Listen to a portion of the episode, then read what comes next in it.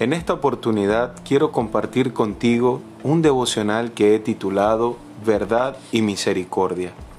Nunca se aparten de ti la misericordia y la verdad, átalas a tu cuello, escríbelas en la tabla de tu corazón y hallarás gracia y buena opinión ante los ojos de Dios y de los hombres.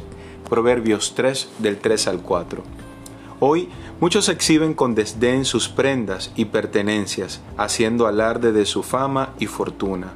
Sin embargo, las riquezas de este mundo no definen lo que verdaderamente hay en el corazón. Pero si tu vida refleja misericordia y verdad, puedes estar seguro que más que vanagloria será grato a los ojos de Dios. En un mundo tan lleno de mentiras, donde la verdad escasea, ser diferente, exhibiendo la verdad como lo que te define, teniendo una vida ordenada e íntegra, hará que mucha gente quiera tener confianza en ti y buscar tu consejo sabio. Que te busquen y halles gracia no por lo que tengas, sino por lo que eres. ¿Cómo puedes alcanzar serlo? Medita en las escrituras y ponlas por obra. Eso hará tu mayor exhibición.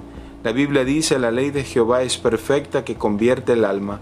El testimonio de Jehová es fiel que hace sabio al sencillo. Salmo 19.7.